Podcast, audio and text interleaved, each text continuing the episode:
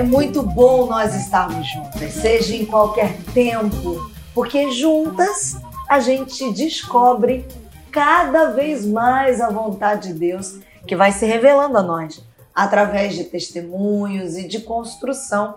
E isso é o que a gente vai ter aqui hoje. Porque afinal de contas, hoje, uh, nesse programa, nós vamos ver como Deus trabalha diante de algumas coisas que aparentemente poderia ser assim. É a reta final. Acabou. Não tem jeito. Mas a gente vê como Deus vai lá e ó, gera um propósito para abençoar vidas. Porque você foi criado para abençoar vidas. Assim como hoje você vai descobrir, junto nesse papo com a gente aqui, com a pastora Paulinha, Paulinha, para intimidade, né? e com a nossa querida Glaucier. Nós vamos falar sobre a questão de filhos com deficiência. Só que essa história, né, pastora Paulinha, né, Glaucier, começa um pouquinho antes, a Glaucier vai contar a história dela pra gente. Tudo bem, Glaucier? Bem-vinda ao Entre Elas. Tudo bem, muito obrigada pelo convite. Um prazer estar aqui com vocês. Vamos lá, vamos, vamos por partes aqui, vamos explicar. A você tem um trabalho de apoio. Conta pra gente como é que é o seu trabalho. Conta pra gente o trabalho, depois a gente vai lá atrás como começou. Então, é, atualmente eu trabalho numa equipe multidisciplinar, se chama Grupo Escolhas. E essa equipe ela tem uma, um trabalho, é, como várias outras equipes, né? Trabalhamos com a questão de prevenção, também de avaliação, diagnóstico de pessoas com dificuldades e pessoas também com deficiência. E dentro desse mesmo espaço existe um, um grupo de profissionais que se juntam e fazem um, um trabalho é, com cunho social. Uhum. Né? Então, dentro do mesmo espaço, nós temos o grupo Escolhas, que é onde eu trabalho, qual eu trabalho como terapeuta, e dentro desse trabalho tem um trabalho social que nasce aí junto com também com um dos meus filhos que tem deficiência. Nós vamos chegar lá uhum. nesse testemunho. Mas uhum. aqui em off, você estava me contando uhum. que nesse trabalho você faz meio que uma ponte. E até a pastora Paulinha trouxe esse destaque da importância, né, pastora Paulinha? Dessa ponte Aqui, uhum. a pastora é, ela é diretora de escola. É muito importante essa ponte, pastora. Então, boa noite, né? Muito bom estar aqui com vocês também. É muito importante, Marcela, porque assim, né, a criança quando ela chega na escola e ela tem alguma deficiência, ela necessita, né, em grande parte de um suporte. Né? Tendo em vista também, né, muitas vezes o quantitativo de alunos em sala Sim. de aula, a professora ela não consegue conta, né, dar conta e atender essa criança com a qualidade, primeiro que ela merece ser atendida, né, e com essa atenção direcionada só para ela. Então, muitas vezes nós temos os que chamamos de mediadores, uhum. né, que, por exemplo, dentro da minha realidade, são estagiários, né, de ou da pedagogia ou das ciências, né, às vezes história, às vezes de letras, mas assim, que nenhum deles, né, na grande maioria, não tem essa especificidade de formação, Sim. não sabe como lidar, não sabe como atender, Sim. né? E assim, aí entra essa necessidade de alguém que forme esses mediadores, de alguém que dê esse direcionamento das atividades, de como fazer, porque também assim, cada deficiência ela tem a sua necessidade específica. Não é todo mundo é igual. Nós não somos iguais. Né? Então, cada uma tem a sua necessidade de atuação e os mediadores buscam atender a essa demanda. Só que não é só o mediador. Entra aí o psicólogo, entra aí o fisioterapeuta, entra aí o, a fono. E muitas vezes, né, por serem é, profissionais mais especializados, muitas vezes o recurso da família não, não atende. Né? Então, assim, muitos acabam não sendo atendidos como deveriam por limitações financeiras. É.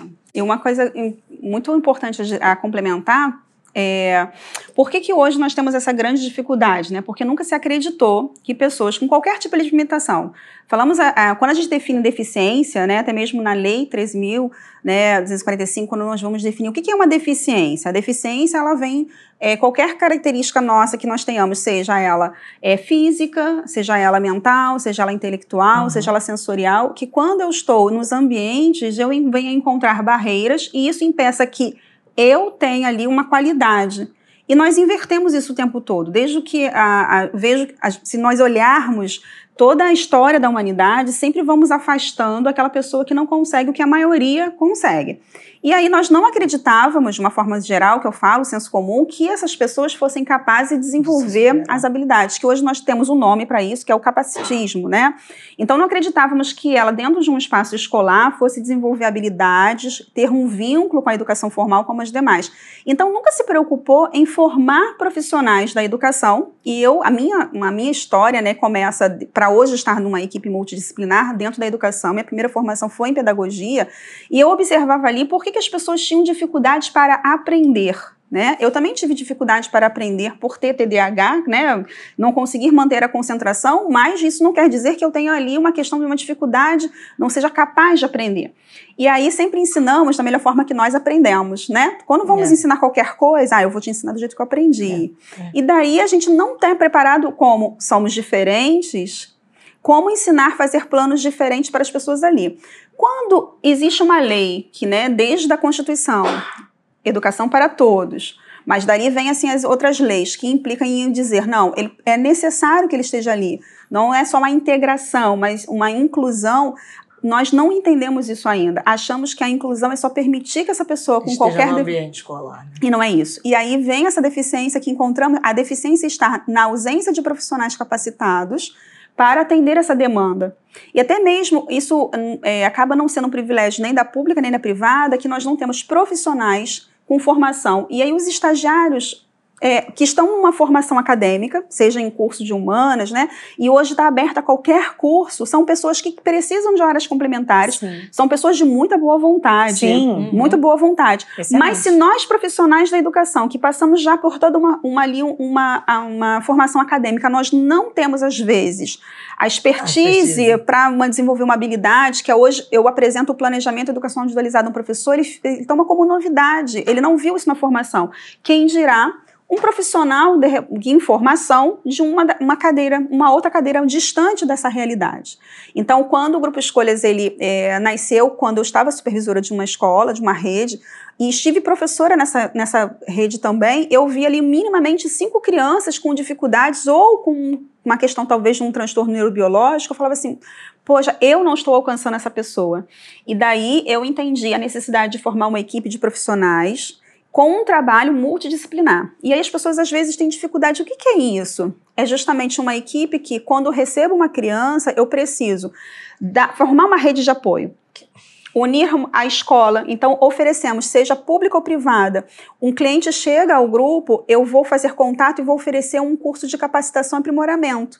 Seja pública, seja é, é, privada. Hoje, com a questão da pandemia, estamos fazendo esse curso online. Sim, né? Então, eu, o professor aproxima o professor. Olha, eu não vou ter a pretensão com 50 minutos que eu vá conseguir conhecer mais do que você quatro horas com esse menino. Né? Ensino a fazer o planejamento da educação individualizado, dizer para ele, todo o cérebro aprende, mesmo que ele tenha uma agitação motora maior, mesmo que ele tenha, esteja dentro do transtorno do espectro autista, mesmo que ele tenha uma paralisia cerebral, que ele tenha uma epilepsia crônica, o cérebro dele não, não, não vai. o nome do diagnóstico não define a identidade dessa pessoa. Como que você vai reconhecer, mesmo que a criança não tenha uma comunicação através da linguagem oral, ele pode ser alfabetizado e muitas pessoas não sabem como fazer. Então, a ferramenta. E sim, os mediadores, formamos também profissionais. A, pegamos essa família, aproximamos, né? Como que você pode não minimizar as habilidades, como entender as habilidades que ele já desenvolveu de acordo com a idade. E talvez hoje seja uma das maiores dificuldades, as pessoas entenderem os marcos do desenvolvimento. Sim. E essa questão que você falou também, Glaucia, da questão da família, né? Porque quando uma família ela recebe um diagnóstico, né, ela também precisa ser acolhida, né? Porque muitas vezes a gente recebe a criança e você o nosso relatório é por observação, Sim. né? Porque assim, nós somos profissionais da educação, uhum. então nós não temos conhecimento médico, né, para testar nada, uhum. né? A uhum. gente faz um relatório de observação porque a gente tem, né, é, é, alguns comportamentos padrões.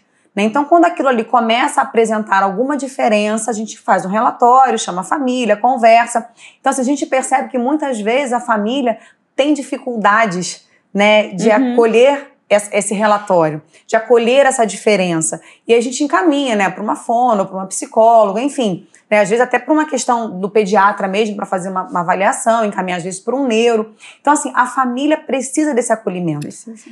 É, e é exatamente nesse ponto que eu quero tocar, Glaucia, que a pastora trouxe muito bem, a partir dessa visão uhum. de que a família precisa desse acolhimento, porque quando você está aqui, você está contando, explicando para gente uma série de necessidades que na realidade, uhum. é, para nós, é, é, são processos. Sim. E aí, de repente, uma família se encontra nesta situação uhum. com esse diagnóstico. Eu achei muito interessante quando você disse um diagnóstico, um nome de uma deficiência, ela não vai definir a identidade, a identidade daquela criança. Daquela criança. Mas na hora que vem Sim.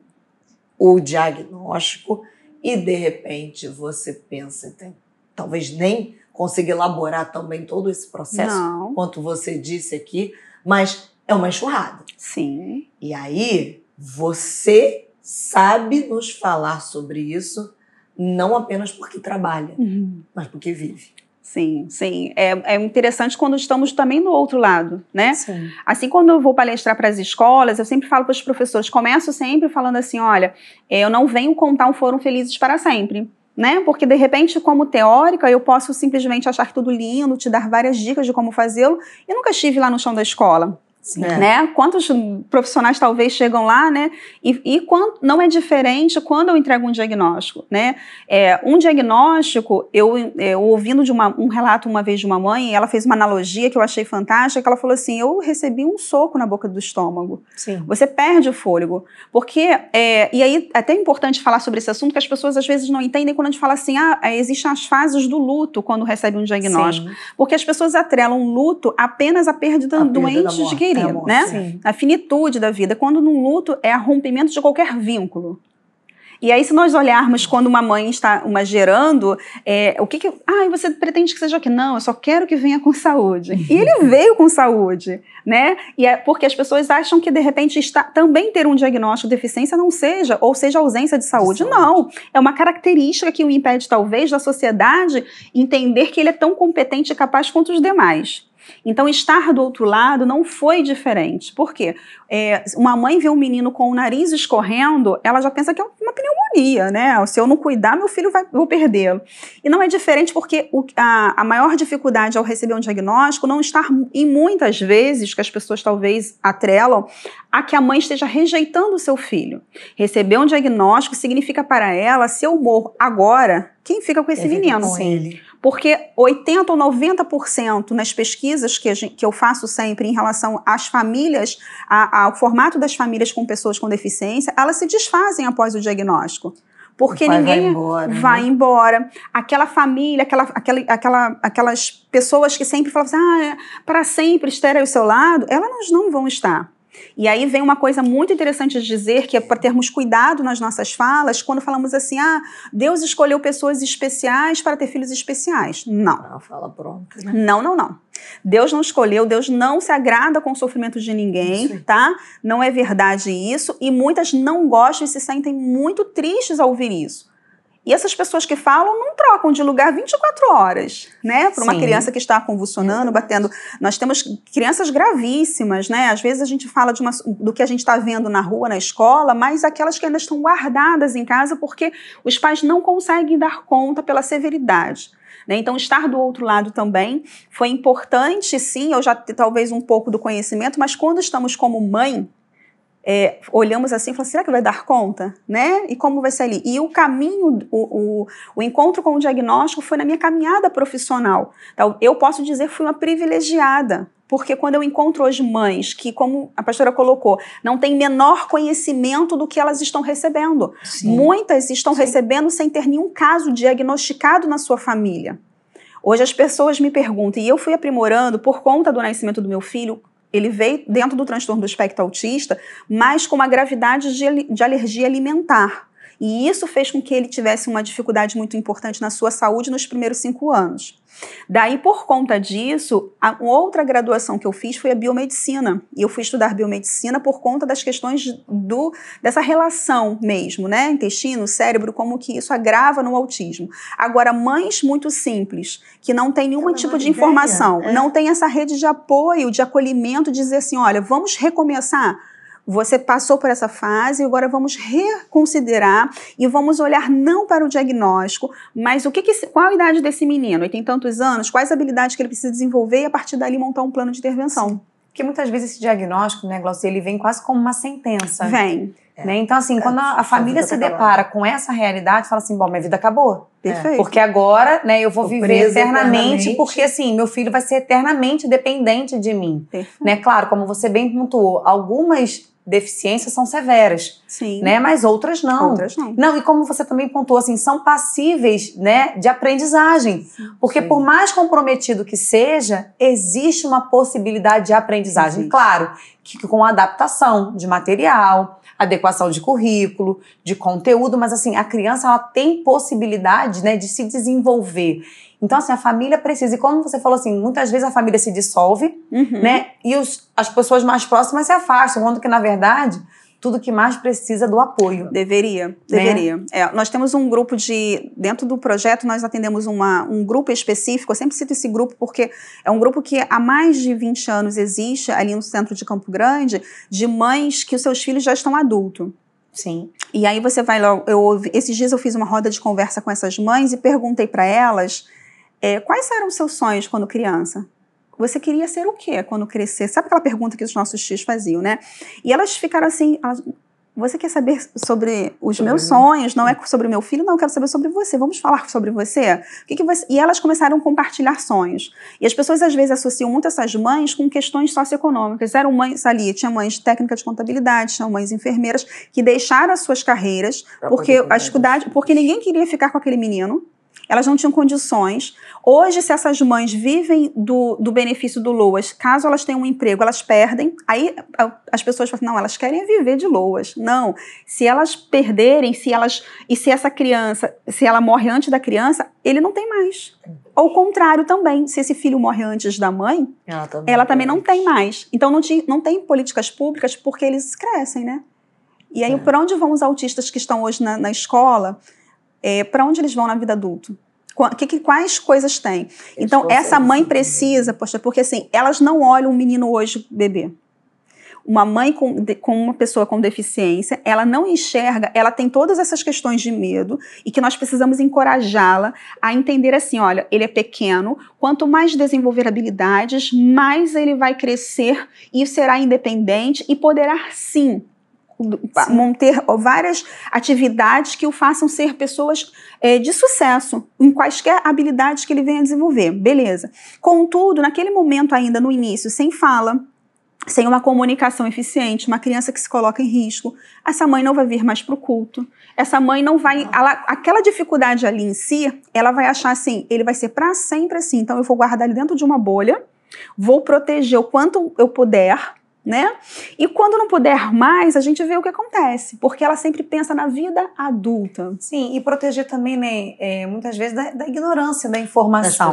É. Porque as pessoas, às vezes, né, é um olhar, às vezes é um comentário, né?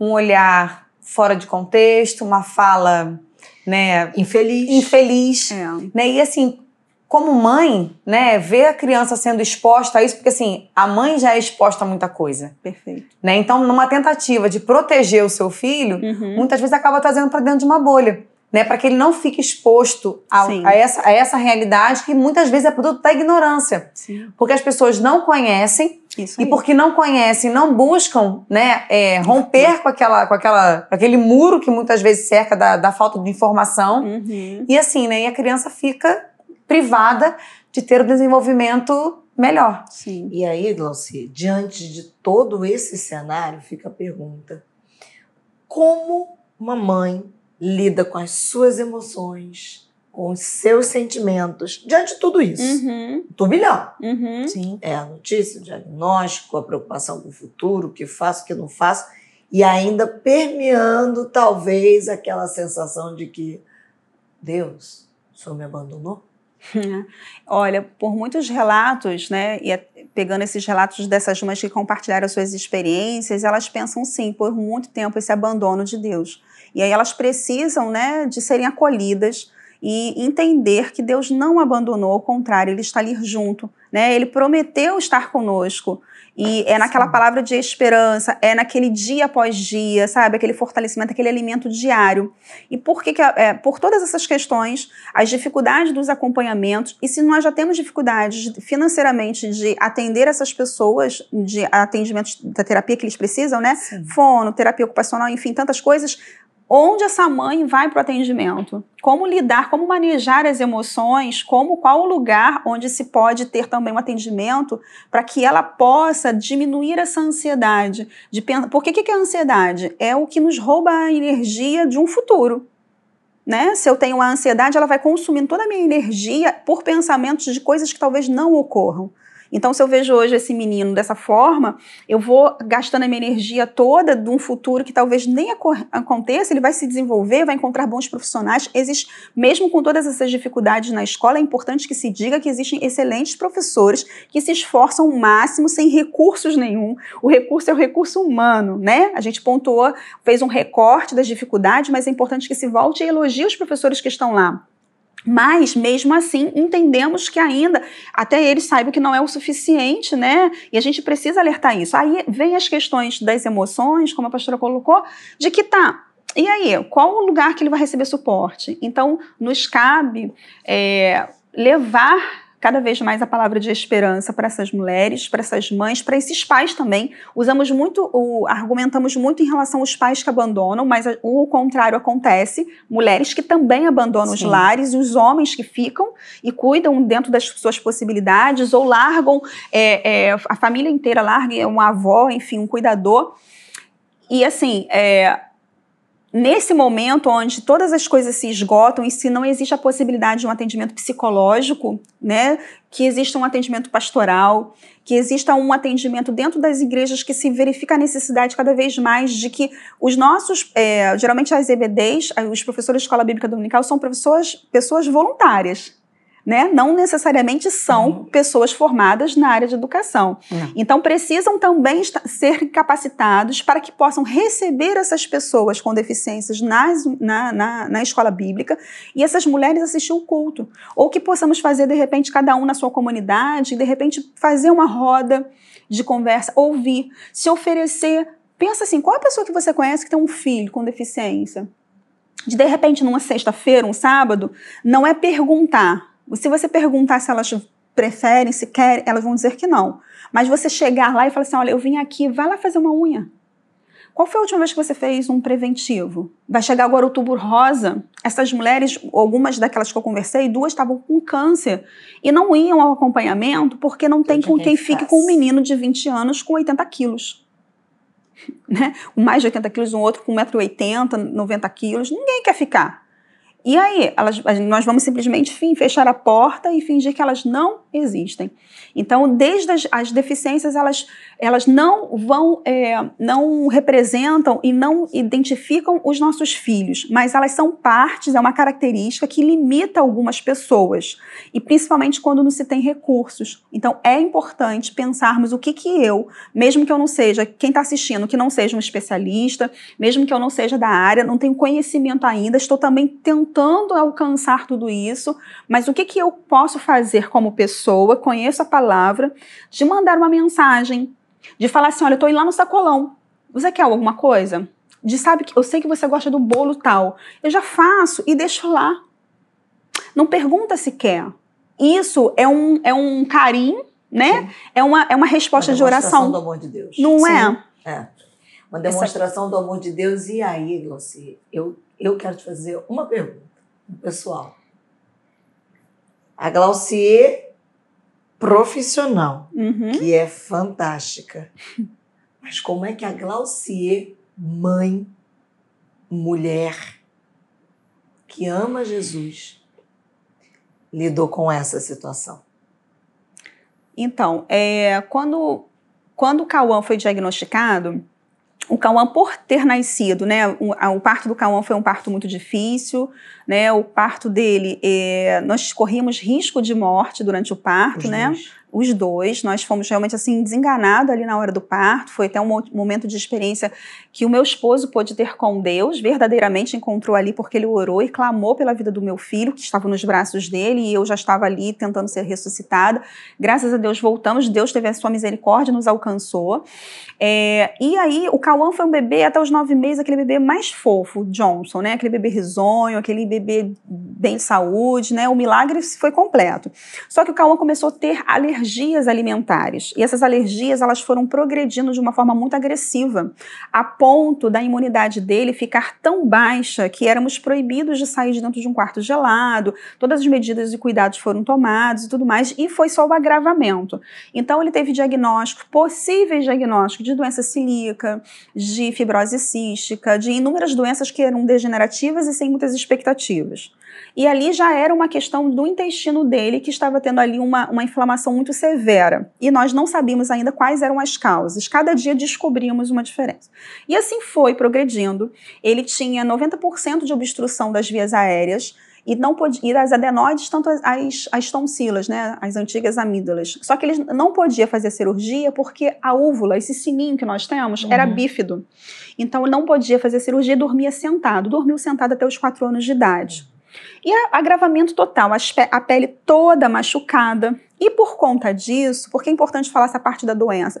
Porque a interação dele, que já era diminuída por conta do transtorno do espectro autista, que com um ano e oito meses é o que quando a gente começa a observar, é até importante que quem esteja assistindo e tenha criança saiba pequena, disso. saiba que as crianças elas na, vão se desenvolver normalmente. Só que a comunicação fica diferenciada Diferente de uma criança autista clássico, que nós podemos dizer, ele era uma criança que ele, quando começou a falar com um aninho pouco, ele falava de uma forma muito rebuscada, uma fala sem erros. É, ele falava em outra língua, ele desenhava com quatro anos dragões enormes. Então, quem não Nossa, quer que apresentar? É, é, e quem não é. quer apresentar? Não, a gente falava em outras línguas, né? né? Quem não, não era as dos anjos. É. Né? quem não quer apresentar para o grupo de amigos uma criança com tantas habilidades? Sim, aí Mas, é, como né? um troféu, né? É, não quer? Mas era, já era alguma coisa, essa habilidade, essa alta habilidade também não é algo tão bacana. Por quê? Porque isola a criança de um contexto socioemocional Sim. da idade, foge. A ponto de uma vez, aos sete anos talvez, ele fez um desenho, um autorretrato na escola e veio aquele desenho, aquele círculo com, as, com, com os braços, né, saindo do, do círculo. Aí eu elogiei, né? Aí depois com, eu perguntei por que, que ele tinha feito aquilo, se ele sabia já fazer, Sim, né? Todo tão rebuscado. Eu quero ficar como os meus amigos. Então ele já se sentia Isso, diferente. Os ami ah, o meu amigo vai querer ver meu dragão se eu não sei fazer uma pessoa? Não quer, né? Então, mas por questões de saúde tão severas, a interação ele não, não existia, ele só ficava o tempo todo assim, cansado para respirar. Então, isso impediu um diagnóstico na idade que a gente espera que hoje, com dois aninhos, a gente já consegue fechar. Diagnóstico de crianças que não dá função aos brinquedos. Minha casa era super organizada. Não tinha, tudo era organizadinho, tudo nas caixinhas, tudo por cor, tudo enfileiradinho, tudo bonitinho, né? Nossa. E aí eu, tira, é, aí eu tirava ele, tudo. Porque é uma questão, uma característica do transtorno do espectro autista é a classificação, a seriação, né, empilhamento. E meu esposo também ajudava. O diagnóstico veio para os dois, tá? Mas ele ajudava tudo.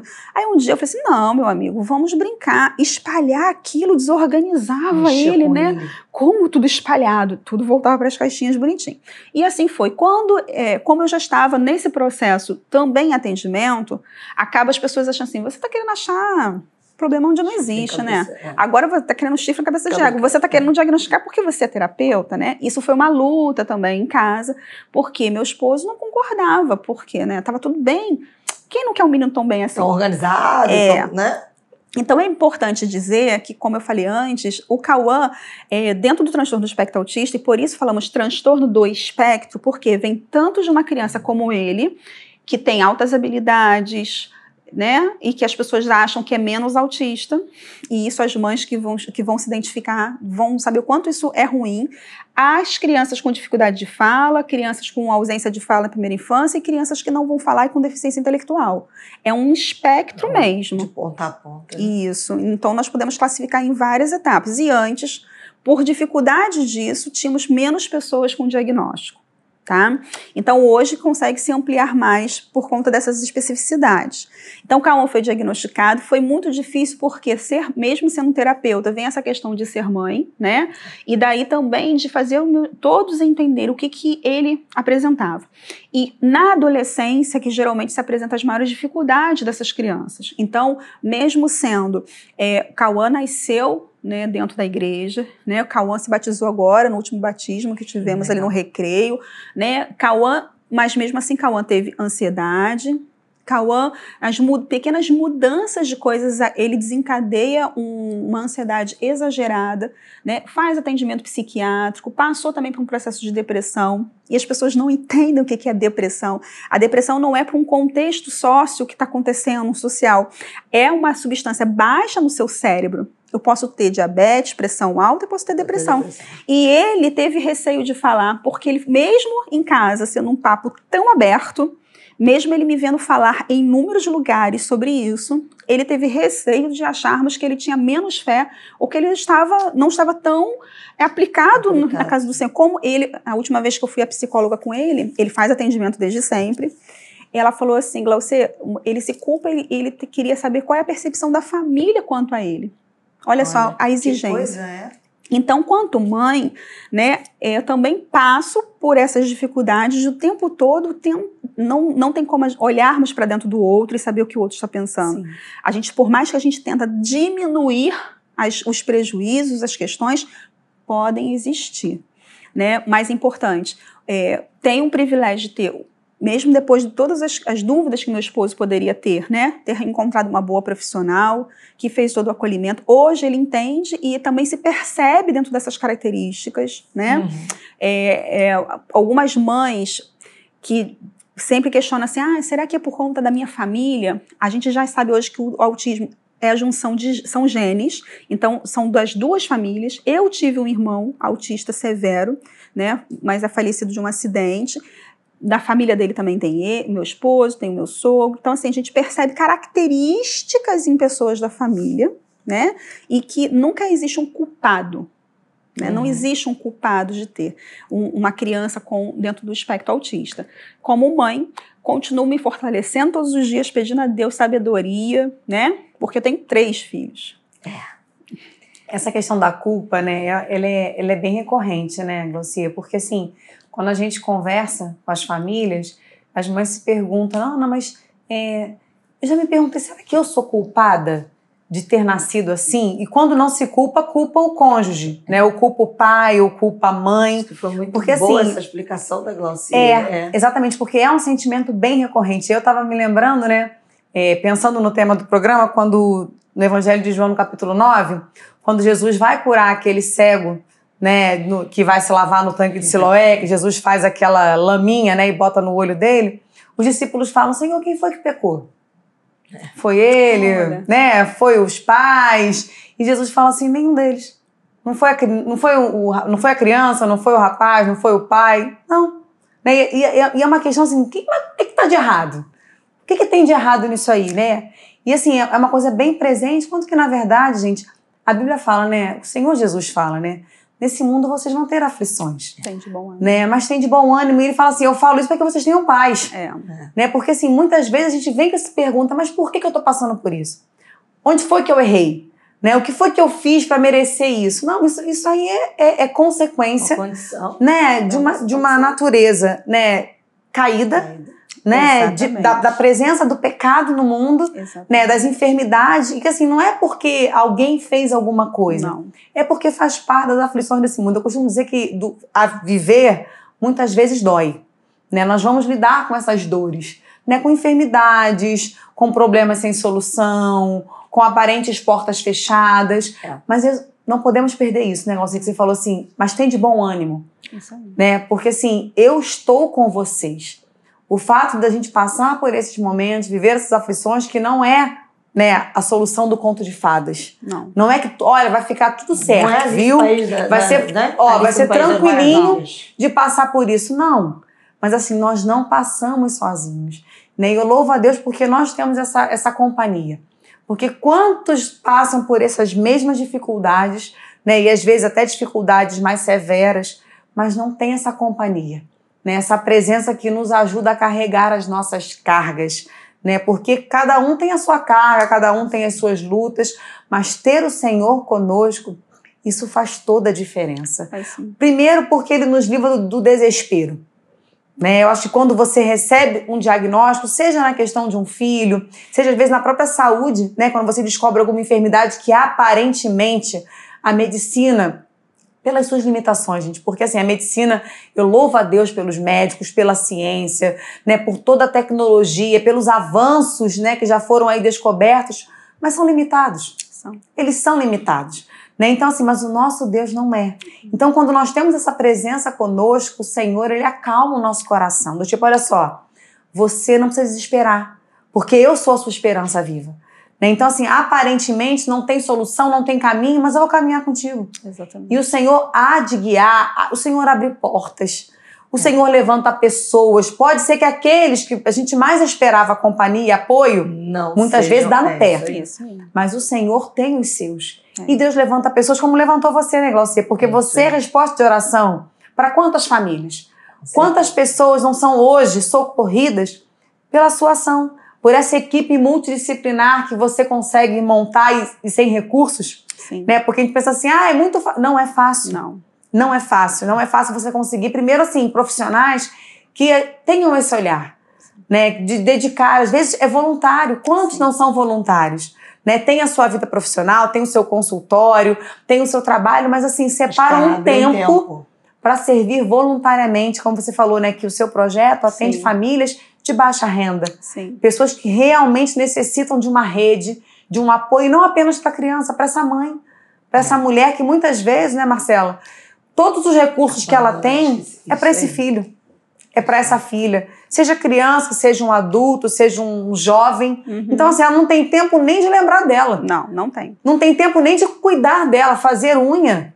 Que isso? É luxo. loucura. É. Ficar depois do. é, tem mães que falam assim: ah, tantos anos, 12 anos, que eu não sei mais o que depois do almoço ficar batendo papo. Sabe aquele almoço e você fica batendo papo? Não, a pessoa está em alerta o tempo todo, né? E existem algumas, algumas seitas, algumas religiões que se aproveitam de pessoas com deficiência para jogar a culpa e que isso é uma questão de, uma, de um karma, Um de algo vida passada. E isso sujeita muito as mães a se sentirem culpadas e às vezes até né, fazer atrocidades, né? É, é importante dizer que, no- de um- uma forma geral, essas pessoas elas estão em sofrimento, né? No início da pandemia, eu lembro que nós abrimos, é, enviamos mensagem para pessoas que queriam ajuda e é, na primeira semana nós tivemos cinco casos de mães que tentaram contra a própria vida. E aí algumas pessoas tiveram a indelicadeza de falar assim, nossa, uma semana de, de de, de, é, de afastamento social, já estão pensando em se matar. Essas mães elas estão em isolamento desde o dia do diagnóstico. É. Elas, elas, é, mas ir há muito tempo, há, muitas vezes à terapia, era o único momento que elas tinham para um lugar que ninguém vai olhar para o menino. Né? São mães que não são mais convidadas para as festas. Ah, eu não te convidei, né? Porque eu, eu achei que você de repente nem ia, né? Então essas mães não são convidadas, os seus filhos não são convidados, porque eles vão mexer na mesa, eles vão destruir. Não se tem a sensibilidade de convidá-los um pouco mais cedo para, de repente, elas têm questões sensoriais, o barulho, o cheiro, o movimento de muitas pessoas, né? Para elas é uma questão sensorial, é diferenciada. Então convida de repente meia hora para ela estar com aquele amiguinho. Depois que a mãe achar que realmente não convém mais, ela vai embora, mas ele foi convidado. São pequenos gestos que o Senhor vai estar ali abençoando e direcionando, mas nós precisamos estar abertos. As questões do, pro- do profissionais hoje, esse ano a gente não, não teve a oportunidade de fazer, mas faremos, sempre jogamos na internet. É, pessoas que queiram, que não tenham condições, nunca fizeram um, diagnóstico, não têm realmente condições. Às vezes as pessoas dizem não ter, mas se fazer um, fizeram um esforço, consegue. Tem pessoas que nós atendemos que ainda moram em é, piso de terra, né, dentro da casa, pessoas que não têm alimentos e nós tentamos fazer essa arrecadação e levar. Nós fazemos um projeto que se chama Um por Todos, Todos por um Diagnóstico. São amigos nossos profissionais, é, acolhemos crianças que nunca fizeram uma avaliação, caminhamos, fazemos o mesmo que nós faríamos no particular, e tem uma amiga médica que ela fecha o diagnóstico, e depois tem amigos da, do, do, do serviço social, advogados que encaminham qual CRAS que ela precisa ir. Nós damos direcionamento a essas pessoas. Se cada um que talvez esteja vendo, assistindo esse programa, pensar assim, como que eu posso colaborar com a pessoa que está aqui do lado? Às vezes a gente quer fazer missão na África e esquece do, do vizinho. Aqui, Perfeito. É né? A gente tem que pensar um pouco mais, as pessoas querem muito sucesso, destaque, a, a, detrimento do outro, da vida do outro. As pessoas estão cada vez mais egoístas, sabe? Eu acho que Deus tem nos dado essas oportunidades de refletir sobre isso. O que, que ele faria, né? O que, que ele faria? O que, que Jesus faria nesse lugar? O que, que ele nos, iria nos orientar? Né? Então, assim, é importante isso. E essas pessoas estão precisando de necessidades mais básicas possíveis. Pessoas que não têm alimentos, pessoas que não têm ajuda, que não têm um apoio. E nós podemos, através de um gesto, levar uma palavra do Senhor, alimentar de esperança. Jesus e... tinha essa característica, né, Marcela? Exatamente. Jesus olhava. Para Ele olhava e via. Né, Jesus essa é exatamente, né? né? Jesus ele dava atenção. Não vê. Não vê. Ele dava atenção. Aquilo talvez quando citei a questão do, do, cego, né, que vai se banhar no tanque de Siloé, quantas pessoas não passavam por ali, né? E ele estava ali todos os dias. Mas Jesus tem esse diferencial. Jesus ele vê, né? Ele enxerga aquilo que aparentemente as pessoas já se acostumaram e passa por ali. Hum. Mas só que nós, né, como representantes do Senhor, nós precisamos treinar esse olhar. Precisamos. Né? Precisamos atentar para isso, porque assim, concordo, né? Às vezes você fazer missão né, em outro país. Louvado seja o nome do Senhor. Uhum. Mas assim, nós somos chamados para servir onde nós estamos plantados. né? E são tantas as oportunidades ao nosso redor, próximas da gente, mas também eu entendo que muito disso, Glaucier, é falta de informação. Uhum. Por exemplo, você falou assim, ah, às vezes não dá para chamar uma criança, chama um pouquinho mais cedo, né? Vem um pouquinho antes, assim, eu nunca tinha pensado nessa possibilidade. Né? Eu falei, poxa, é mesmo? Às vezes você tem uma, uma criança né, que é amigo de um, de um, filho, fala, poxa, mas ele né, tem uma deficiência. Não, poxa, faz a festa um pouquinho mais cedo. Chama essa criança, né? Interage, né? Deixa ela, deixa ela ser criança junto com as outras Isso crianças. Aí. Né? Às vezes não dá para ficar o tempo todo, combina com essa mãe. Isso até com essa mãe também ali, né? Conversa com uma pessoa, conversa com outra. Garejar. Mas assim, Isso são aí. informações que acrescentam muito, uhum. né? E você me fez agora pensar numa possibilidade que eu nunca pensei. É, e é por isso que esse programa de hoje, ele é um diferencial como?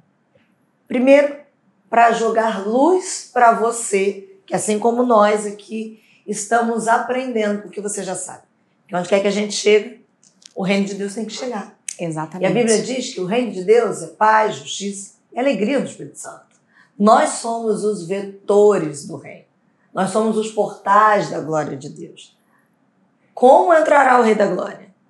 Que se levantem os portais. Somos eu e você. Então, esse programa de hoje dá um estalo. Como disse bem a pastora Paulinha, peraí, eu posso agir assim. Bom, existem outras questões que eu posso fazer. Tá na dúvida?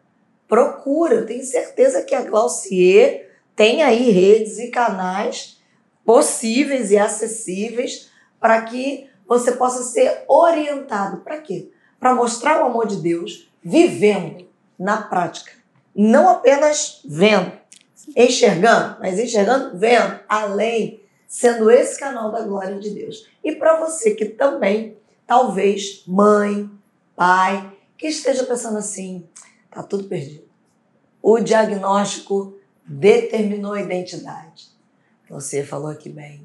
A nossa identidade está em Cristo. Amém. E nele nós existimos, Nele nós nos movemos e é através dele que você pode florescer no meio do deserto, como foi o caso da Glaucier, você pode transformar histórias.